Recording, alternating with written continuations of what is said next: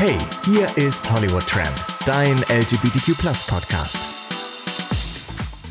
Hallo und herzlich willkommen zu einer neuen Folge vom Hollywood Tram Podcast, dein LGBTQ Podcast. Und es ist mal wieder Zeit für Psycho Andy, wollte ich sagen. mein, Haus, ich habe dich ja letztes Mal meinen hauseigenen Psychologen genannt und da haben mich Leute gefragt, ob ich bei dir in Therapie bin. Bin ich nicht. Ich habe einfach gesagt, du bist hier der Hollywood-Psychologe, aber ich glaube, jedem würde es gut tun, äh, einfach mal mit einem Psychologen zu reden, oder? Ja, ich glaube auch, das ist ähm, heutzutage schon weiß ich nicht, nicht mehr so ganz verrufen. Es gehört teilweise schon, schon zum guten Ton, irgendwie mal beim Therapeuten gewesen zu sein, aber ich glaube, dass jeder Mensch einfach nur mal davon auch profitieren kann, mit jemandem, der irgendwie nicht im Freundeskreis ist oder so, mal zu sprechen. Und, voll, das ist voll ja. Luxus. Also ja. ich würde sofort machen, wenn meine Krankenkasse mir das einfach so verschreiben würde. Ich sagen, ja. Also wenn du zum Hausarzt hin. gehst und sagst, dass du irgendwelche, keine Ahnung, psychischen Probleme hast oder irgendwie, weiß ich nicht, dir es auf der Ebene nicht so gut geht, dann ist das gar nicht mal äh, so abwegig, dass die Krankenkasse das zahlt. Ne? Hm. Nur mal so als Information. ja, faken will ich es jetzt nicht, äh, wäre auch ein bisschen respektlos, aber. Und das ja, müsste ein Psychotherapeut sein, ne? Nur mal so. Stimmt, aber ja, für Leute, die halt wirklich äh, da Bedarf haben, ist ja auch mal gut zu wissen, dass man erst zum Haut, äh, Hautarzt, sage ich schon, zum Hausarzt geht und äh, da vielleicht mal schon mal so anhorcht. Und wenn man einen guten Hausarzt hat, dann wird das wahrscheinlich sicherlich auch schnell erkennen und es ist eigentlich einfach. Ich habe ja eher äh, von meinem Freundeskreis so das Gefühl, dass das total schwierig ist, Plätze zu kriegen, wo man therapiert wird. Also es ist sehr schwierig, einen Platz zu finden, den du nicht selber zahlen musst, weil mhm. es gibt für zum Beispiel, jetzt sagen wir mal Hamburg, nur eine gewisse Anzahl an Kassensitzen. Also als Psychotherapeut mhm. kannst du einen Kassenarztsitz beantragen mhm. und nur mit diesem Kassensitz äh, kannst du mit den Krankenkassen abrechnen, sodass ah, du nicht okay. selber zahlen musst. Und die sind begrenzt. Und in Hamburg sind natürlich schon alle Plätze vergeben. Ne? Ja. In ländlichen Regionen ähm, könnte man vielleicht einfacher als Therapeut selber einen Kassensitz bekommen. Und aufgrund dessen, dass es so, ähm, sage ich mal, limitiert ist, diese überhaupt diese Plätze an ähm, Kassentherapeuten, gibt es zu wenig Plätze für den Bedarf und dann ist es eigentlich auch relativ normal, teilweise sechs Monate auf dem Platz Krass. zu warten. Ne? Und das ist verdammt lange, wenn du ein akutes Problem hast. Wenn es dir richtig schlecht geht, kannst du in Akutpsychiatrie natürlich gehen. Mhm. Ähm, da muss man aber abwägen, das ist teilweise, wenn, also dadurch, dass du noch mehr Leute kennenlernst, die vielleicht schon länger und immer wieder in Therapie sind, dass man nicht in so eine Hoffnungslosigkeit gerät, ah, wenn man jemand ja. anderen sieht, der ähnliche Probleme hat, der davon nicht wegkommt. Deswegen mhm. muss man mhm. immer für sich selbst abwägen, ist ein stationärer Aufenthalt für mich ähm, das Richtige. Oder Selbstzahler, ne? Ist es aber verdammt teuer. Ja. Also, da, wenn da du jede Woche dahin gehst und 100 Euro blechst, ja. kann sich halt nicht jeder leisten, ne? Nee, das ist auf jeden Fall viel Geld. Das ähm, ist aber auch nicht unser Thema heute. Entschuldigung, dass ich gefragt habe. nee, bevor wir zum eigentlichen Thema kommen, wie immer die Frage, ähm, was ich ja irgendwie nie immer ein, also was ich einfach nicht schaffe einzuhalten. Es gibt immer Gäste, die vergesse ich zu fragen, was sie zuletzt gehört haben. Ich schwöre aber, Leute, ich werde mich bessern. Also, Andy, was hast du denn zuletzt gehört? Ähm, tatsächlich habe ich auf dem Weg hierher das ähm, erste Lana Del Rey Album gehört. Das also aller, Born, allererste? Ja, Born to Die. Oh, das mochte ich auch sehr. Oh, das ist so gut. Das hat mich richtig also geflasht ja. damals. Das war irgendwie was unfassbar Neues. Ich finde diese krasse Kombination bei dem Album zwischen so Popmusik, Theatralik, äh, diesem klassischen mit Geigen und so, mm, aber dann diese Hip-Hop. So Hip-Hop, ja, ja, ja, Das war so bahnbrechend und ich ja. finde, das ich, ich, mag sie immer noch, aber das wurde immer weniger meins. Also das zweite, mhm. Ultra Violence, fand ich auch noch ganz cool. Ja, da hat sie mich auch verloren und dann war ich jetzt so beim letzten bin ich wieder mehr mhm. so eingestiegen, muss ich das sagen. Das ganz neu, dieses. Das ganz neu, wie hieß das nochmal? Oh Gott, Norman die Leute mich. Fucking irgendwas. Ja, das fand ich wieder richtig, richtig gut. Echt? Nee, ja. da bin ich raus. Das davor fand ich wieder Sag gut. Sag sowas nicht. das verletzt meine Gefühle. Wie hieß denn das davor? Last for Life. Weil Stimmt. da waren wieder mehr so ein bisschen ja. Hip-Hop-Sachen auch mit ja, drin. Ja, ja. Und das war irgendwie wieder ganz cool und interessant. Ja, das stimmt. Ähm, ich habe äh, das Remix-Album von Dua Lipa gehört, weil das auch heute erschienen ist und das ist einfach nur heftig. Ich habe das noch gar nicht gehört. Ich habe es auf deiner Seite schon Ey, gelesen. Du, du musst es hören, weil es ist halt, so Remix-Album ist ja immer so, man packt einfach die Remixe wie so eine Compilation, wie so eine Bravo-Hits, packt man die zusammen. Aber nee, was hat die alte gemacht? Die, das ist alles mit Übergängen, das ist eigentlich wie ein riesen DJ-Set. Irgendwie das, das Tempo irgendwie verändert sich, dann gibt es immer so Einspieler mit O-Tönen, dann kommt der nächste Song, dann wird das so übergeblendet, da sind da plötzlich Lieder drin, die gar nicht von ihr sind. Also so als würdest du Radio hören, so ein bisschen. So alles so, so derbe krass äh, gemacht. Also das kann man gar nicht mehr Remix-Album nennen, das braucht eine neue Bezeichnung. also sprich, sie löst sich dann ab als DJ, weil man muss nicht mehr auflegen, wenn man Richtig. einfach dieses Album abspielt. Richtig. Oder, oder umgekehrt, ich, ich mache einfach nur noch dieses Album rein, drück Play und komme dann nach einer Stunde wieder. Also falls ihr DJs werden wollt, dann holt euch das neue Album von Dua Lipa. Ja, richtig. Also Future Nostalgia, nur heißt es jetzt halt Club Future Nostalgia, also die, die Club-Edition, wie auch Okay. immer. So, apropos Party und Feiern, was für eine Überleitung kommt jetzt? Auf Partys nimmt man ja auch auf Drogen, nicht? Tust du das? Lieber Andy. ich weniger, aber ich glaube, meine Gäste sehr stark, muss ich ehrlich sagen. Ich glaube, es ist ähm, gerade in der Clubszene sehr verbreitet. Klar, in der Musik-Clubszene, in der Modebranche aber auch. Ähm, ja, wir reden heute über Camsex. Ein Thema, was ja, was irgendwie, wo wir jetzt auch beide schon festgestellt haben, wir müssen aufpassen, weil wir wollen zum einen die Leute, die das machen, auch nicht verspotten, weil jeder soll natürlich das ausleben, was er möchte. Aber auf der anderen Seite wollen wir auch niemanden Lust darauf machen, jetzt Drogen zu nehmen, unter Drogeneinfluss Sex zu haben. Aber vielleicht zum Einstieg, ähm, erklär doch mal, was, was der Begriff auf sich hat. Jetzt meine 90 Jahre alte Oma hört ja zu aus dem Iran. Wenn die jetzt sagt so, ich möchte Camsex, wa- was ist diese? Was ist diese? Also erstmal ist es äh, mit C-H-E-M geschrieben von Chemicals und nicht, Ich tausche mal kurz meinen Stuhl, ja. der quietscht so. äh, nicht äh, Cam von, von Kamera. Von Webcam. Von Webcam. Also Das Thema machen wir in einer anderen Folge. Genau, also eigentlich im Prinzip geht es darum, ähm, äh, den Konsum von ähm, chemischen oder psychoaktiven Substanzen ähm, mit Sex zu verbinden.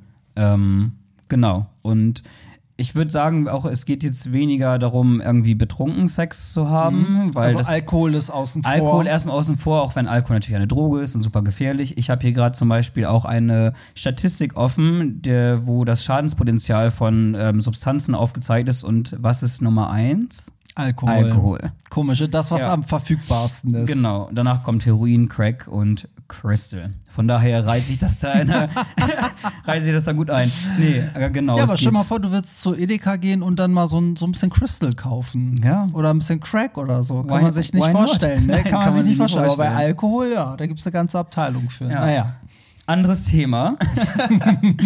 Genau, also irgendwie, um da in das Thema einzusteigen, ähm, würde ich vorher ein paar Wörter oder Begrifflichkeiten äh, kurz definieren, dass man da irgendwie nicht durcheinander kommt. Nämlich einmal das Wort Pharmakodynamik. Pharmako kommt von Pharmaka, also ne, sagt wahrscheinlich jedem was. Und ähm, mit dem Wort Pharmakodynamik ist gemeint, was macht die Substanz mit dem Körper? Also wo wirkt sie an welchen Rezeptoren, was wird angesprochen? Und dann gibt es noch die Pharmakokinetik. Das ist, was macht der Körper mit der Substanz? Also wie wird er aufgenommen, wie wird er, ähm, ich sage jetzt mal, verarbeitet, auf gut Deutsch gesagt, im Körper, Ja. dass er sozusagen dahin kommt, wo er wirken soll. Und dann gibt es noch den Begriff Halbwertszeit. Mm, Das bedeutet, wenn ich jetzt was eingenommen habe und dann den Höchstspiegel erreicht habe von der Substanz, also den Maximalwert, wenn der aufgenommen wurde, der Stoff, wie lange dauert das, bis genau die Hälfte dieses Stoffes aus meinem Organismus verschwunden ist und abgebaut wurde, sozusagen.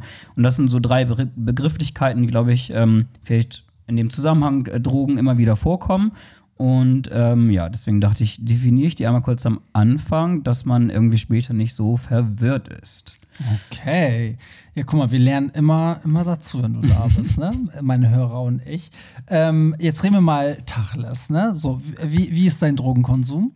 Also, ähm, ja, ich habe mir natürlich auch überlegt, ähm, wie viel ähm, gibt man selbst preis, auch in sowas wie im Podcast oder so, aber ich Ich dachte, arbeite. sagst jetzt, ich habe auch überlegt, wie viel nehme ich vor der Sendung?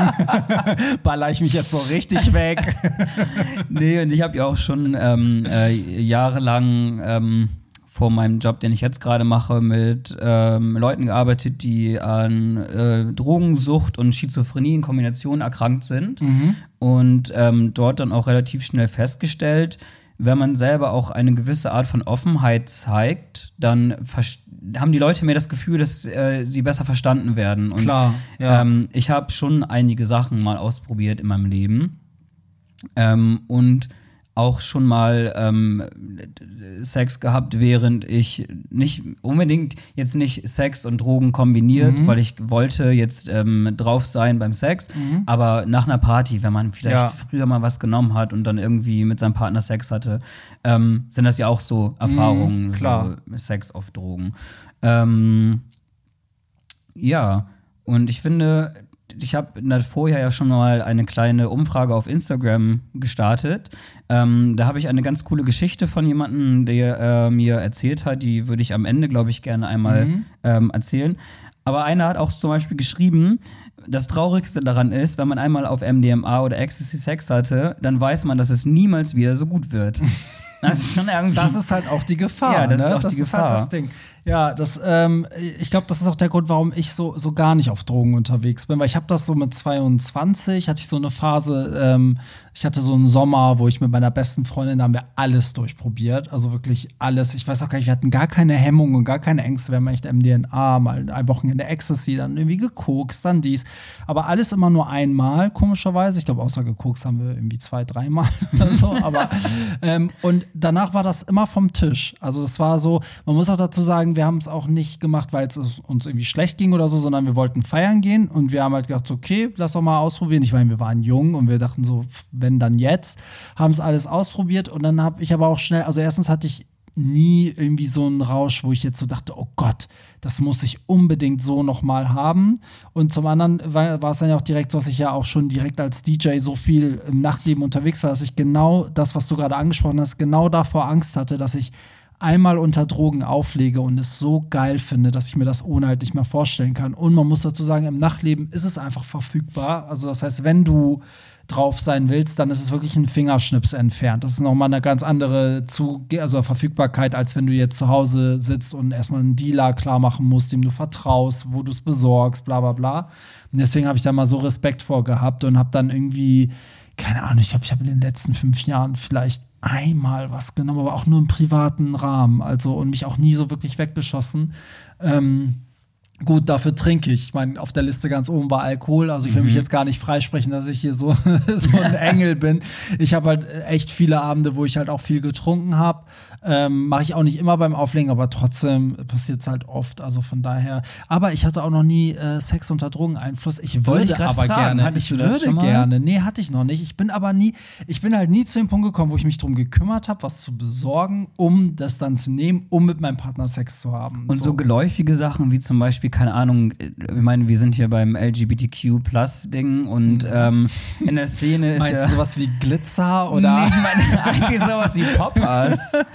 Ja, doch, doch. Das ist aber auch schon länger her. Ja, weil würde ich jetzt auch bei Chemsex, würde ich Poppers auch Echt? Dazu zählen. Ja, definitiv. Das ist so krass. Poppers äh, äh, haben, glaube ich, viele gar nicht als Droge auf dem Schirm. Ne? Ist Aber so, ist es meiner Meinung nach, warum Ja, nicht? Weißt du, das ist etwas, was du dir irgendwie zuführst, also da was dein Bewusstsein auch verändert. Ja, stimmt, genau. Stimmt Und- eigentlich. kann genauso, ähm, hat genauso Risiken wie andere Drogen, Ja. dass du irgendwie, keine Ahnung, körperliche Probleme dadurch bekommst, dass du bei Langzeitkonsum abhängig wirst und zum Beispiel keinen Sex mehr haben kannst ohne Papas, Mhm. weil einfach die Lust weg ist und nur noch mit dieser Substanz Spaß, Mhm. ähm, Spaß haben kannst. Ähm, deswegen würde ich sagen, also für mein Verständnis zählt Poppers auf jeden Fall auch mit da rein. Ja, dann schuldig Mhm. im Sinne der Anklage. Wenn wir schon bei, bei, bei ähm, Poppers sind, vielleicht gibt es auch Leute, die jetzt den Podcast hören und denken, was ist Poppers? Ja. Noch nie von gehört. Ich glaube, selbst Leute, die es nehmen, könnten dir nicht sagen, was Poppers ist, oder? Also ich könnte es jetzt auch nicht auf Anhieb erklären. ja, Poppers ist ganz, äh, Nee, ganz interessant. Alles davon ist irgendwie interessant, aber Poppers sind ja so kleine Glasfläschchen mit Mhm. einer äh, Flüssigkeit drinne, die einen sehr geringen, ähm, na, wie heißt das denn? Ver Ver Verdampfungspunkt, so sagt man das nicht. Siedepunkt. Siedepunkt Mhm. hat. Das heißt, wenn du bei Raumtemperatur die Flasche öffnest, dann fl- verflüchtigen sich schon die Stoffe. Und das heißt, man inhaliert sozusagen die Flüssigkeit ein, die dann Mhm. Deswegen lagern es austritt. ja alle immer im Kühlschrank. Ja. Ne? Man guckt ja immer gerne bei Leuten im Kühlschrank, ob, da, ob die da so Poppers verstauen, weil das immer so viel aussagt. Ich habe zehn verschiedene Sorten bei mir im Kühlschrank. Du hast nichts Na. anderes in deinem Kühlschrank. ich trinke das. genau. Die Substanz da drin heißt Amylnitrit, beziehungsweise mittlerweile gibt es da verschiedene Formen, Isopropylnitrit und was auch immer. Ähm, geht aber alles auf dieses Amylnitrit zurück. Und ähm, wie eigentlich die meisten Drogen oder psychoaktiven Substanzen kommt es ähm, äh, aus der Medizin. Nämlich hat man das damals bei Angina pectoris ähm, angewandt. Wer ist sie denn? Sie ist die neue Drag Queen am Himmel. Nein, das sind Anfall, anfallsartige Schmerzen in der Brust und die werden Okay. verursacht durch Gefäßverengung. Und dafür hat man das eigentlich benutzt? Genau, Ah, weil okay. die Wirkung von Poppers unterscheidet sich nämlich auch von den ganzen anderen Substanzen, die ich heute mitgebracht habe, wollte ich gerade sagen. Die auf dem Tisch liegen.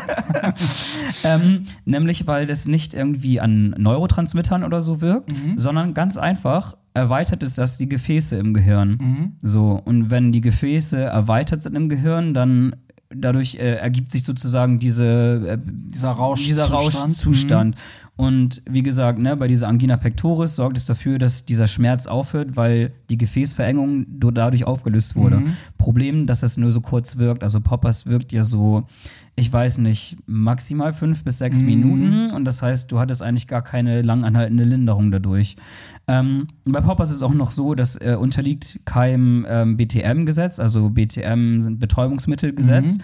Ähm, und ist deswegen auch der Besitz davon ist nicht illegal. Mhm. Der Verkauf ist aber nicht legal.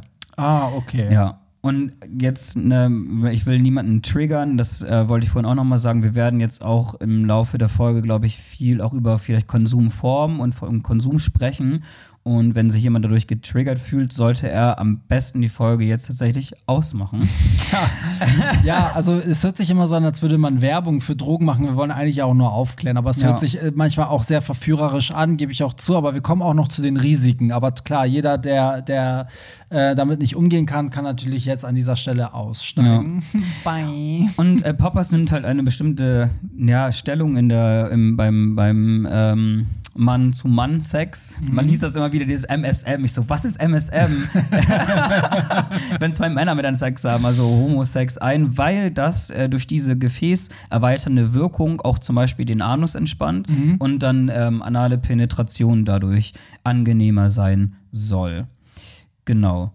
Ähm, das wäre so. Und, und Poppers ist auf Platz 8 der meistgenutzten Substanzen tatsächlich. Okay, So. also ähm, und hast du auch eine Liste wie gefährlich? Also Äh, Poppers ge- ge- Ranking. Ich habe hier eine Liste und Poppers ist da gar nicht mit aufgeführt. Ah, okay. Ich weiß nicht, ob es daran liegt. Also es geht nämlich in diesem Ranking darum, Fremdschädigung, was ka- tue ich anderen Leuten im Rausch an oder kann Ja. antun und wie schädige ich mich selbst. Ja. Und Poppers kommt da nicht vor. Also die Liste ist halt Alkohol, Heroin, Crack, Crystal, Kokain, Tabak, Cannabis, G und so weiter und so fort. Und auf letzten Plätzen befinden sich LSD und Zauberpilze. Als Schadenspotenzial nicht im Sinne von, wie schädlich ist das für meinen Körper oder Psyche, sondern was, ähm, was könnte ich sozusagen im Ernstfall jemand anderem antun oder mich selber in eine gefährliche Situation begeben. Ne? Mhm. Ja. Ähm, bei dem Thema Chemsex äh, spielten auf jeden Fall auch Plattformen wie Grindr eine ganz große Rolle. Ähm, zum Beispiel, wenn jemand ähm, Sex sucht mit Poppers, wird das abgekürzt mit PP. Ja. Ja, ja, es gibt ja einen richtigen Markt sozusagen. Ja. Ne? Also man, man gibt das ja auch wirklich dann, also viele Leute geben das ja auch an, dass sie genau das suchen. Mhm. Weil klar, ist ja schön blöd, wenn einer komplett drauf ist und der andere nicht. also kann blöd sein, zumindest für den, der nicht drauf ist. Aber ihr wisst schon, was ich meine. Also es, es gibt ja, du hast auch im Vorgespräch erzählt, dass es ja auch in, in London eigentlich mehr oder weniger außer Kontrolle geraten ist, weil da die, es eine richtig große Chemsex-Szene Genau. gibt. Ne? Da verabreden sich dann halt Leute über solche Online-Plattformen ähm, zu Sexpartys ähm, mit vielen fremden Leuten und man kann sich das ja einfach auch vorstellen, jeder, der auch schon mal Alkohol getrunken, hat, merkt ja, dass die Hemmschwelle ähm, sinkt und dass man auf jeden Fall unvorsichtiger wird. Und wenn du dir einfach mal vorstellst, einen Raum mit 20 Leuten zu haben und alle haben irgendwie auf eine Art und Weise Sex miteinander oder irgendeinen anderen Kontakt und nehmen dazu auch noch solche Substanzen ein, dann zum Beispiel würde ich sagen, ähm, ist Verhütung auch nicht mehr so ein großes Thema Mhm. für diese Person, weil man einfach enthemmter wird und an solche Sachen dann einfach entweder nicht mehr denkt oder die einem egal werden oder Ja, man es relativiert halt die Gefahren. Ne? Genau. Wenn, kennt man ja, wenn man drauf ist, also selbst wenn man betrunken ist, hat man ja auch oft eine viel höhere Schmerzgrenze oder traut sich mehr oder ne, kann irgendwie viel höher, auf, weiß ich, auf einen Baum klettern oder weiß ich nicht was. denkt, ja. Ähm, ist das ja im übertragenen Sinne genauso. Ich habe auch gelesen, ähm, was ja auch hinzukommt, dieses, was du auch vorhin gesagt hast, die Schädigung eines anderen. Also bei bestimmten Drogen äh, setzt man ja auch eine ganz andere Energie frei, aber wird doch total, ist gar nicht mehr sensibel für das Gefühl des anderen. Heißt, beide sind drauf und haben vielleicht total hemmungslosen Sex, aber verletzen sich dabei auch stark. Ja, dazu hat mir jemand bei ähm, Instagram bei der Umfrage auch was geschrieben. Ja, erzähl, das ist ja so geil, dass da so viele ähm, wirklich mitgemacht weil Du hast ja aufgerufen und die Leute haben ja wirklich ihre Erfahrungen äh, geschildert. Ja, auch nochmal danke an die ganzen Leute, die ja wirklich auch private Sachen ähm, geteilt haben. Das ist wirklich, weiß nicht, auch viel wert gewesen, auch mal interessant sozusagen, das von echten Leuten echte Geschichten zu hören und nicht Voll. irgendwie nur durch Recherche. Ähm, und zwar ist es jemand gewesen, der erzählt hat, dass er ähm, äh, BDSM-Sex, also wie, wie übersetzt man das eigentlich? Das steht doch bestimmt für alles für Äh, irgendwas. Ja, äh, Bon, weiß ich, oh Gott, Bondage, ich- ja, Sadomaso, keine Ahnung, auf jeden Fall. alles, was weh tut, liebe Kinder, was alles, was weh tut, äh, was man, wo man in der Schule sagt, das macht man nicht mit Schulkameraden. ähm, der schrieb mir, dass äh, das Schlagen einfach mehr Spaß macht auf Mhm. ähm, Substanzen, dass ähm, bei ihm viel auch Kokain zum Beispiel Mhm. dann konsumiert wurde und das Spielzeug sich ähm, besser in der Hand anfühlt. Also einfach, weiß nicht, das Gefühl Mhm. Also anders Sextoys ist. Sextoys nimmt man ganz anders wahr. Genau. Okay. Und ähm, dass aber dort auch ähm, Gefahren lauern, dass man zum Beispiel, besonders wenn du etwas so Enthemmendes wie Kokain nimmst und auch noch viel Alkohol dazu konsumierst, dass man ähm, bei so Praktiken wie Peitschen oder ähm, Bloodplay hat er noch irgendwie angegeben. Ähm, Also Blut. Blut, Ja. also viel mit Fake-Blut auch, aber es geht auch teilweise darum, echte kleine Verletzungen mit Absicht ähm, hervorzurufen. Okay, weil, weil dieses Bluten einen erregt, Genau, so gesehen. Und genau. die schmieren sich dann noch mit dem Blut ein und das ist dann der Reiz. Genau. Okay. Und dass man bei solchen Praktiken im BDSM-Bereich sehr aufpassen muss, ähm, weil man sich leicht ähm, schwer verletzen kann. Weil die Hemmschwelle sinkt, weil das Schmerzempfinden sinkt. Mhm. Klar, ja. Und etwas, was vielleicht ähm, dir zu doll wehtut oder auch zu doll wehtun sollte, weil es gefährlich ist, Mhm. ähm, dann plötzlich nicht mehr wehtut. Und man am nächsten Tag aufwacht und irgendwelche Blutergüsse hat. Ähm, oder im schlimmsten Fall tatsächlich Knochenbrüche. Knochenbrüche oder was noch Schlimmeres passiert, dass man zu tief schneidet, Mhm. ähm, zu doll schlägt, dass da zu viel Blut fließt, dass man ins Krankenhaus muss. Ähm, das fand ich auch nochmal ganz interessant, dass man auf jeden Fall solche Aspekte auch nicht außer Acht lassen sollte. Also ich muss ja sagen, bei Blut hört bei mir alles auf. Oh ja. ne? Also ich bin ja schon so, Blut abnehmen ist für mich schon wirklich Horror. Und wenn auch nur irgendwas mit, also wirklich irgendwas mit Blut ist, dann wirklich, dann krümmt sich mein Pimmel aber sowas von zu einer Scheide zusammen. Also der verkriecht sich dann so ganz komplett. Es ist für mich das Dieses Bild werde ich niemals aus mein, meinem Kopf bekommen. Nee, aber wirklich, das ist, jeder hat ja so eine Sachen. Bei anderen sind es irgendwie Füße oder wenn man an die Mutter denkt oder an eine Schnecke oder ne, oder was weiß ich was. Aber bei mir ist wirklich, äh, also, dass man das mit Blut geil findet. Äh, Ich meine, klar, ist eigentlich am Ende auch nur eine Flüssigkeit, aber das ist eine Sache, die ich so gar nicht kann. Zum Ja. Beispiel. So. Hast du so eine Fetischfolge eigentlich schon? Nein. Da können wir auch nochmal Da habe drüber ich auch mit sprechen. Pierre letztens drüber geredet in der Folge. Haben wir gesagt, wir müssen mal eine Fetischfolge machen. Die machen wir vielleicht mal in einer größeren Mhm. Runde. Dann kann jeder mal so seine, dann, dann kann ich endlich meinen Briefmarkenfetisch auch mal einbinden. Beklebt meine Nippel bitte mit Briefmarken. ja, aber nur, aber nur anno 1810. Oh Mann, ey. nee, aber ähm, auf jeden Fall hast du aber recht. Also das Ding ist natürlich, dass man dass natürlich dann Gefahr läuft, dass man komplett drauf ist und dann irgendwie Verletzungen sich zuführt, die halt irgendwie viel schlimmer sind, als man es in dem Moment, wo man drauf ist, irgendwie äh, überhaupt wahrnimmt. Aber ähm, was natürlich auch eine große Rolle spielt, ist natürlich, ähm, worüber wir auch im Vorgespräch gesprochen haben, dass ja ganz viele Sachen durch Unwissenheit ja noch verschlimmert werden. Also ganz viele, sage ich mal, irgendwie Alkohol und bestimmte Drogen verstärken sich ja nur oder da, darüber können wir gleich mal reden. Oder mhm. auch psychisch, ne? wem es schlecht geht und der sich dann in so einen Drogenrausch wirft, der kann ja auch seine Psychosen verstärken. Mhm. Erzähl mal was dazu. Das ähm, ist eigentlich voll interessant. Äh, ich finde, da ist auf jeden Fall immer ähm, drauf zu gucken, dass eine Substanz an sich, die ich mir zuführe, eine andere Wirkung hat, als wenn ich diese Substanz mit anderen Substanzen kombiniere. Mhm. Zum Beispiel, wenn wir noch mal kurz Poppers aufgreifen, denkt man sich vielleicht so, ach, Poppers kann ich mir irgendwie so aus dem Internet bestellen, mit ganz viel Glück kriege ich das irgendwo unter der Theke im Sexshop. Mhm. Ähm, ist, ist der Besitz nicht ähm, illegal, mhm. führt irgendwie vielleicht dazu, dass man denkt, es ist nicht so gefährlich, ja. weil es auch nur so kurz wirkt. Sobald ich aber ähm, das kombiniere, zum Beispiel beim Sex mit ähm, Präparaten wie Viagra, kann das zu ganz krassen äh, Kreuzkombinationen kommen. Mhm. Nämlich Viagra wirkt gefäßerweiternd, Poppers wirkt gefäßerweiternd. Mhm. Und wenn die Gefäße sich weiten, dann sinkt der Blutdruck ab. Mhm. Und wenn ich jetzt diese, wenn ich jetzt Viagra genommen habe, dann Sex habe und dabei Poppers äh, schnüffel, da kann es dazu kommen, dass der äh, Kreislauf, also der Blutdruck, so stark abfällt, dass man eine zum Beispiel Atemdepression erleidet oder dass man einen Schockzustand okay. bekommt. Weil ich hätte jetzt gedacht, irgendwann ist ja auch das Maximum an Weiten eines Gefäßes erreicht. Das kann ich ja dann wahrscheinlich nicht mehr es verstärken, aber man kann platzen. Es können sogar Gefäße Okay, das heißt, ich dabei. kann durch eine Überdosierung wirklich da wirklich Gefäße zum Platzen. Im, im, im Zweifelsfall ja. kann man sogar daran sterben. Okay. Das ist sehr ähm, ja, schwierig. Und ähm, was auch noch auf jeden Fall in der ähm, LGBTQ-Szene meiner Meinung nach immer ein großes Thema ist, ist G. Mhm. Ich weiß nicht. Ähm, Erklär mal, was das G, also ist das eine Abkürzung? Ich stelle mich jetzt extra blöd ja, ja. für alle, auch die, äh, ja, weil das sind immer so Fragen, das merkt man ja im Nachhinein, wenn dann Leute schreiben, oh, was ist das und das? Und dann denke ich so, ah, schon, das hätten wir erklären mhm. müssen.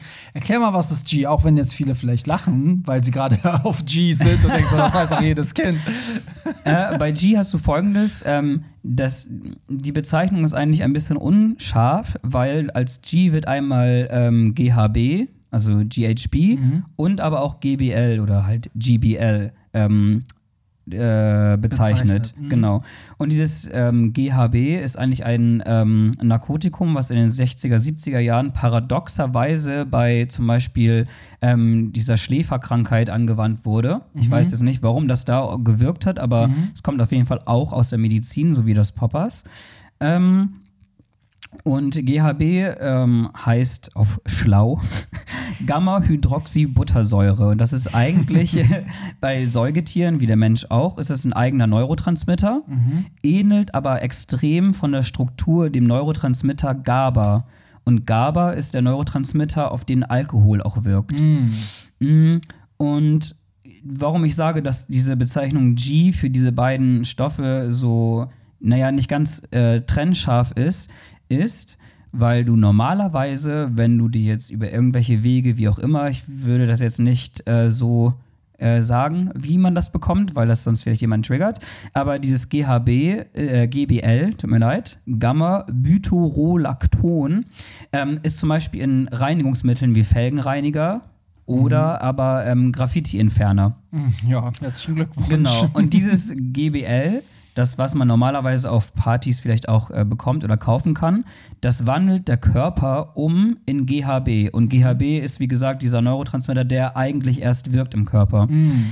Schwierigkeit dabei ist, wenn du nicht weißt, was du gerade hast, wie du das dosieren sollst, weil bei dem GBL, was du, ähm, was der Körper noch umwandeln muss in das GHB, ist es so, dass es doppelt so potent ist. Also du brauchst nur die Hälfte für den gleichen Effekt. Ah, okay. Und da das sowieso ein Stoff ist, der dosiert wird mit Pipetten, mit Tropfen, mhm. weil der so potent ist, kann man sich ganz, ganz leicht damit überdosieren. Und noch schlimmer in der Kombination mit Alkohol weil es halt denselben Rezeptortyp im Gehirn ähm, anspricht. Mhm.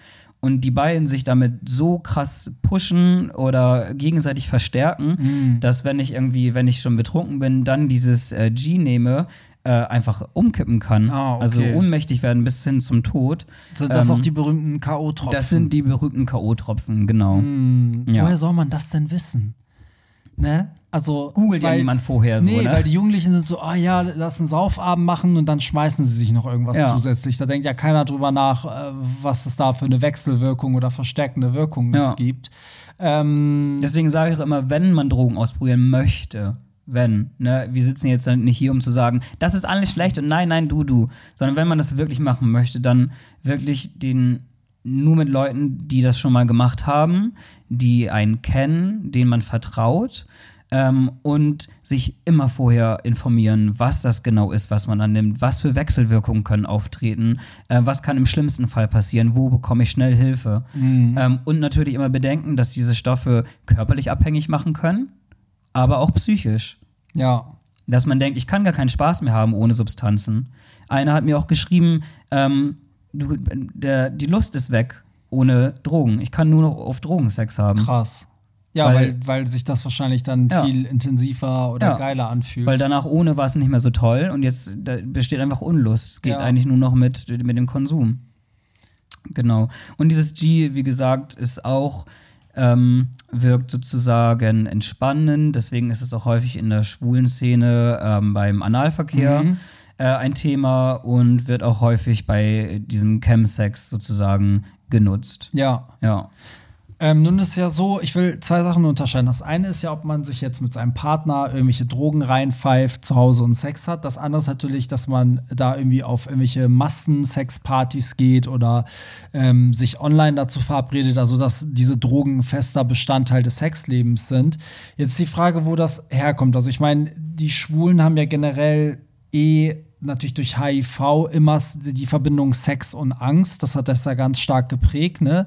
So, das ist ja wirklich wie so ein, wie so ein Trauma in der Szene auch geblieben, dass man immer Sex auch ein bisschen mit HIV und Angst verbindet. Auf der anderen Seite äh, sind sich auch viele keine Ahnung, haben ja auch viele ein Problem mit Intimität oder gerade auch dieser ganze Druck, der in der Szene herrscht. Ist mein Schwanz groß genug? Sehe ich gut genug aus? Meinst du, dass das alles so Sachen sind, die uns automatisch immer mehr in so eine Richtung treiben, dass immer mehr Leute auch sagen, so, ey, durch diese Drogen vereinfache ich mir ganz viele Sachen.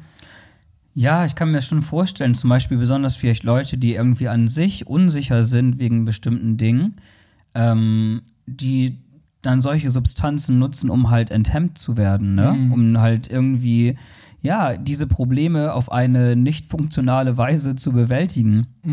Auch im, mit, im, im, Blick auf HIV und der Medikation ist auch zum Beispiel zu beachten, wo ich denke, dass da viele Leute gar nicht drüber nachdenken, wenn ich ähm, antivirale Mittel wie die HIV-Präparate nehme, dann ähm, kann es da auch zu ähm, Kontraindikationen kommen, besonders mit G, weil es gibt Studien, die belegen, dass der Konsum von ähm, G, ne, GHB, GBL, ähm, in der Kombination mit HIV-Medikamenten zu Atemdepressionen führen kann. Das heißt, dass man keine Luft Ah, mehr okay. bekommt. Krass. Ähm, und ich, ja, dann frage ich mich, ob, ob sowas auch im Blick ist oder halt, ja, ob man daran vielleicht auch nicht denkt. Deswegen sage ich immer, vorher informieren ist immer eine ganz wichtige Sache und ein wichtiger Mhm. Aspekt. Und Weil ich habe selten das Gefühl, dass Pärchen, die ich kenne, auf Drogensex haben. Also gibt es ganz wenige, sondern ich habe eher das Gefühl, dass genau die Leute, die halt ähm, Probleme haben, die sie überwäl also, ne, irgendwie bewältigen müssen, dass das halt die anfälligen Leute für Drogen sind. Und ich meine, da steckt ja vor allen Dingen eine Gefahr drin, weil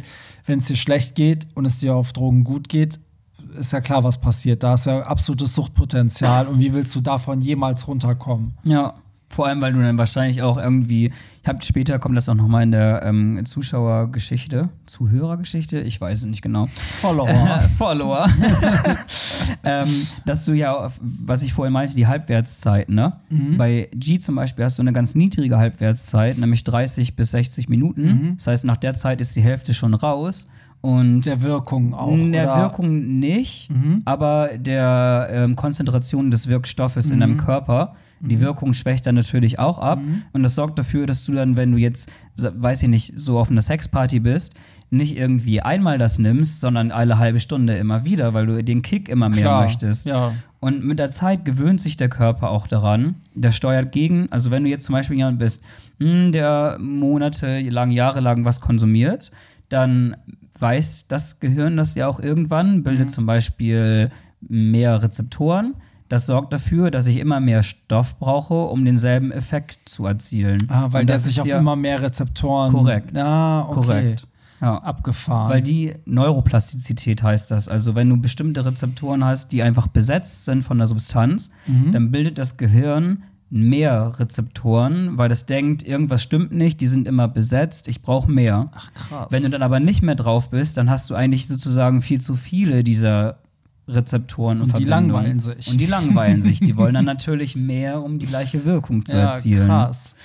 Kommen wir mal zu dieser ähm, Follower-Geschichte, Ja. von der du am Anfang erzählt hast. Jetzt wollen wir natürlich alle wissen, was, was, äh, was es da für eine brisante Story gibt. Genau, also ähm, nochmal Dankeschön auf jeden Fall an die Person, dass sie das geteilt hat. Es bleibt natürlich hier alles anonym.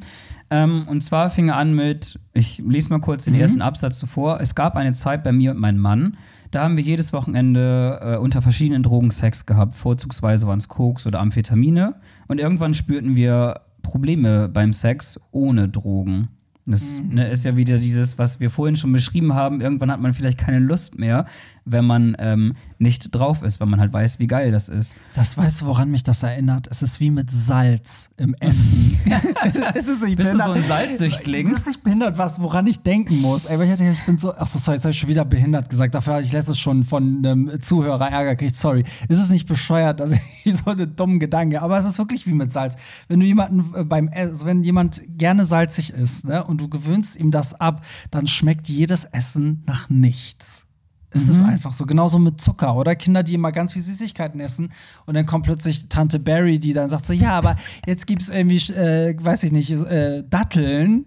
Die kotzen in die Ecke. Das, das schmeckt denen halt nicht. Daran muss ich die ganze Zeit denken. Das ist für mich eine gute Metapher, um mir diese, dieses, diesen Sex ohne Drogen vorzustellen. Also sagen Ja. wir, das ist ein, das, der schmeckt, Schmeckt dann, dann nicht einfach. mehr. Ja, der schmeckt dann Fad. einfach nicht. Ja. Sorry, jetzt habe ich unterbrochen und sorry, dass ich wieder das eine B-Wort gesagt habe. Ich sage das wirklich nicht mehr. haben wir eigentlich Fahrt oder Fade?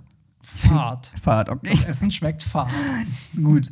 Naja, dann hat er berichtet, dass sich dadurch dann irgendwie so eine Art ja, Abhängigkeit ne, von der ja, Droge, also hauptsächlich Kokain und Amphetamin, entwickelt hat. Und ähm, sein Mann plötzlich Probleme mit den Gelenken bekommen hat. Die aber Okay. vielleicht nicht direkt daran gedacht haben, dass es damit zu tun hat. Ich weiß es nicht. Und er selber sagt, ich arbeite selber in einer Gesundheitsversorgung und mir ist das nicht aufgefallen, weil man das einfach ignoriert und ausblendet, weil man das vielleicht auch gar nicht sehen Habe möchte. ich auch noch nie gehört. Ehrlich Ja. gesagt, dass jemand sagt, ja, ich habe von Drogenkonsum mir die Gelenke kaputt Er gemacht. erklärt auch noch warum. Er sagt nämlich, ähm, anfangs ist es so, dass der Konsum geil und locker macht. Mhm. Und ähm, dadurch hat sie dann auch mal ergeben, dass man zu dritt oder auch einmal zu viert irgendwie Sex hatte. Das ist wieder interessant. So dieses Mhm. Ja. Enthemmende, dass jetzt auch sogar bei dieser Geschichte irgendwie mit reinkommt, dass da irgendwie ein Dritter oder ein Vierter noch mit dazu kommt. Da traut man sich dann Ja, plötzlich. ja. Ähm, und dann meinte er, mit der Zeit wurde uns das aber irgendwie alles zu viel. Und dadurch, dass du besonders halt auf Kokain und Amphetamine, die sprechen nämlich die ähm, Noradrenalinrezeptoren auch an. Und das sorgt dafür, dass das Hungergefühl zum Beispiel verschwindet und dass man nicht mehr schlafen kann. Und er sagt, irgendwann war das so, dass wir weniger gegessen haben, weniger getrunken haben, kein Wasser mehr getrunken haben, schlecht geschlafen haben, nicht mehr viel geschlafen haben. Und das sind die Punkte, die zu den Kalkablagerungen in den Gelenken geführt haben. Also gar nicht der Ah. Konsum an sich ist direkt die Ursache gewesen, sondern durch Sondern den das Konsum Verhalten, ja. verändert sich das komplette Verhalten und das Krass. ganze Verhalten hat sich so negativ auf den Körper ausgewirkt. Ähm, Genau. Und dann hat er noch erzählt, dass er selber irgendwann auch einen Kreislaufzusammenbruch hatte und im Krankenhaus behandelt Oh. werden musste. Wahrscheinlich wegen zu wenig Trinken und zu schlechtem Schlaf. Ähm, und dann habe ich ihn gefragt, so, wie, wie hat das denn alles angefangen? Wie lange ging das? Ähm, ob er das nochmal berichten kann. Er meinte, das ging alles ganz schnell so. Irgendwie war man feiern und mit Freunden und jemand hatte was dabei. Und dann hat man mal gesagt, willst du auch mal versuchen? Dann haben die es auch versucht. Irgendwann macht man das dann nochmal. Dann fängt man an, sich selber was zu kaufen, macht es dann nur noch am Wochenende, macht es dann auch im Urlaub, macht es dann auch plötzlich unter der Woche. Und bei denen ging das fünf Jahre lang so. Krass, ey. Wirklich? Und dann denkst du dir, wo ist die Zeit geblieben? Ja. Weil man schlüssert da ja so rein. Ja. Und er sagt, das waren am Anfang irgendwie am Wochenende so ein, zwei Gramm. Und dann waren es halt normal immer zwei Gramm am Wochenende und irgendwann waren es dann zehn Gramm zu zweit. Und insgesamt, besonders bei Kokain, weil Kokain ja teuer ist, ähm, war das, wenn er das jetzt hochrechnen würde auf diese fünf Jahre, so viel Geld, dass man sich davon einen Neuwagen hätte kaufen Mhm. können. Und war selber richtig erschrocken, wie, wie viel das war. Und genau das mit dieser Gewöhnung berichtet er auch. Er sagt, am Anfang waren das kleine Lines und das wurde immer mehr und immer größer und immer dicker. Ähm, Hat er auch erzählt, ob die jetzt, also haben die ihr Leben nochmal in den Griff gekriegt oder? Genau. Also er meinte am Anfang, will man das dann nicht wahrhaben und irgendwie auch wahrscheinlich durch diese Gelenkprobleme und dadurch, dass er dann irgendwie selber im Krankenhaus behandelt werden musste und Magen-Darm-Probleme bekommen hat, haben die gemerkt, so, wir müssen jetzt die Reißleine ziehen. Die ganzen gesundheitlichen Probleme sind zu viel geworden. Und ähm, ich habe dann gefragt, wie habt ihr das denn gemacht? Er meinte, eigentlich war das, es war schon schwierig, aber dadurch, dass man zu zweit war und sich einig war, dass beide ein Problem haben, konnten die daran gemeinsam arbeiten. Ja, das ist natürlich Und das schön, ist dann ja. schön. Und er meinte, sehr viel hat einfach offen sprechen, äh, also offenes Sprechen geholfen, ähm, sich Freunden anvertrauen und mit denen darüber reden. Ähm, und was ich ganz äh, interessant fand, er meinte, das Schwierigste an der ganzen Sache ist, lernen, wieder Spaß zu haben, Mm. überhaupt Spaß zu haben. Nicht mal unbedingt beim Sex, sondern überhaupt Spaß Generell. ohne Konsum generell zu haben, weil man das verloren hat. Ja, weil dieser Kick fehlt Genau. dann, ne? Ja. Und ja. dass auch der Konsum an sich dafür gesorgt hat, dass man sich so wenig mit sich selbst auseinandersetzt, dass die Selbstreflexion dadurch blockiert war Mhm. und man deswegen das einfach fünf Jahre lang überhaupt nicht gesehen hat. krass, oder? Ja. Also ich finde, da steckt ja noch eine Gefahr mit drin, nämlich auch, was machst du, wenn du das erkennst, dein Partner aber nicht und dein Partner, Genau. du, du dann deinem Partner zuliebe dann einfach weiter mitspielst, weil Ja. du denkst so, ja, sonst mache ich die Beziehung kaputt. Das ist ja auch nochmal so eine Gefahr. Ich finde es gut, dass wir zum Abschluss so ein Negativbeispiel hatten, weil Ja. ich will jetzt auch nicht der miese Peter sein und viele denken so, Gott, was ist Barry für ein früher DJ, der nimmt keine Drogen und was ist mit dem los so. aber es ist, äh, ich, ich fühle mich verpflichtet, auf jeden Fall davon abzuraten. Also ich, klar, was ihr macht, liegt in eurer Verantwortung, aber das ist es natürlich. Also ich werde niemanden ans Herz legen, Drogen zu nehmen. Ähm, aber letztendlich muss es auch jeder selber wissen und wer damit umgehen kann, muss es auch selber wissen. Aber das Problem ist halt auch, dass Leute, denen ist oftmals die so, also habe ich das Gefühl, ohne jetzt jemanden verurteilen zu wollen, aber Leute, die in einer gestärkten Situation sind und denen es gut geht, die haben meistens auch gar kein Interesse an Drogen. Und leider verführt es halt immer die dazu, Drogen zu nehmen, die halt damit irgendwas kompensieren wollen oder irgendein Problem vertuschen wollen. Oder was wir vorhin schon gesagt haben, die sich sonst vielleicht nicht trauen oder ne, so. Ja. Ähm, deswegen muss man sich immer fragen, warum man das nimmt, oder? Ja. Also vielleicht so zum Abschluss kann man sagen, nimm bloß nie im Leben irgendeine Substanz, Ja, um dich besser zu fühlen. Man, man sagt es halt, genau, man sagt halt immer so, wenn es dir schlecht geht, dann nimm keine Drogen, damit es dir gut geht. Mhm. Wenn man das schon machen möchte, dann, wenn es dir eh gut geht, was zu nehmen, damit es dir vielleicht noch besser geht. So. Aber dieser andere Weg, Drogen sozusagen, ja, zu nutzen, zu benutzen, um andere Probleme zu bewältigen, ist eigentlich im Endeffekt langfristig gesehen immer der falsche Weg. Ja. Ja. Das heißt, wenn Sex unter Drogen, ja, sollte das eine Art, keine Ahnung, wie, wie kann man, ich will es überhaupt nicht gut drehen, aber wie kann man das dann beschreiben? Ist es vielleicht ein Experiment? Ein Experiment, auf jeden Fall keine Regelmäßigkeit draus machen, ne? Ja, ja, absolut. Ja. Also, weil wir haben ja gerade gehört, also ganz schnell ist der Sex ohne Drogen dann auch äh, langweilig. Ja. Ne? So, das, das sollte vielleicht auch nicht passieren. Ey, ich fand es super interessant. Du hast ähm, richtig vieles heute auf den Tisch gepackt, was ich auch nicht wusste. Na, Dankeschön, auch dass ich hier sein darf. Und wie gesagt, noch einmal, ähm, ihr könnt mir gerne auf Instagram folgen unter Andy Sharif, also A-N-D-Y-S-H-A-R-I-F. Richtig. Ähm, und ich werde wahrscheinlich noch öfter hier sitzen, nehme ich mal an. Dann kann man Wie kommst du denn darauf? darüber halt auch noch mal irgendwie ganz gut immer solche kleinen ja, Follower-Umfragen machen und das dann hier mit in der Sendung anonym Ja. einbringen. Ich fand das irgendwie ganz cool. Nochmal wirklich herzlichen Dank an die Personen, die sich da irgendwie anvertraut haben und äh, da Informationen gegeben haben. Ne? Voll. Also finde ich auch großartig, Ja. dass da so viele immer so, so offen sich mitteilen. Und äh, ja, Feedback immer gerne auch an Andy, aber natürlich auch gerne an mich. Ihr wisst ja, wie immer, hollywoodtramp.de oder ihr geht einfach auf Instagram, Hollywoodtramp oder Facebook Hollywoodtramp, Mac wie das Magazin. Und ähm, Eins möchte ich noch zum Ende hin sagen, ähm, wenn ihr Probleme habt oder Drogenprobleme oder generell irgendwie irgendeine Art äh, Hilfe braucht, dann wendet euch bitte auf jeden Fall an professionelle Hilfe. Das heißt, wendet euch an euren Arzt. Diese Folge ist auf jeden Fall kein Ratgeber, sondern wir haben einfach nur erzählt, was äh, uns beschäftigt. Und es gibt aber auch für Sucht- und Drogenprobleme ähm, auch eine Sucht- und Drogen-Hotline. Das ist ähm, ein Angebot, äh, sitzt in Berlin, Essen, Frankfurt, ich lese es gerade ab, München unter der Schirmherrschaft der Drogenbeauftragten der Bundesregierung. Die Nummer sage ich auch mal 01806 313031. Ansonsten findet ihr die einfach unter Sucht- und Drogen-Hotline. Also wer auch dringend rund um die Uhr anonym bundesweit Hilfe braucht, kann sich auch erstmal telefonisch an die wenden. So, und jetzt, lieber Andi, äh, Andy, oh, jetzt habe ich den Fehler schon wieder Immer gemacht. dieses Andi, ne? Andi, ah, ich möchte mal, ich möchte dir so eine Deutsche machen, aber gut. so, jetzt heißt es Feierabend, schön, dass du da warst und wir hören uns nächsten Sonntag wieder. Bye! Bye! Das war's. Nicht traurig sein. Mehr Hollywood Tramp findest du im Netz unter hollywoodtramp.de und bei Instagram at hollywoodtramp.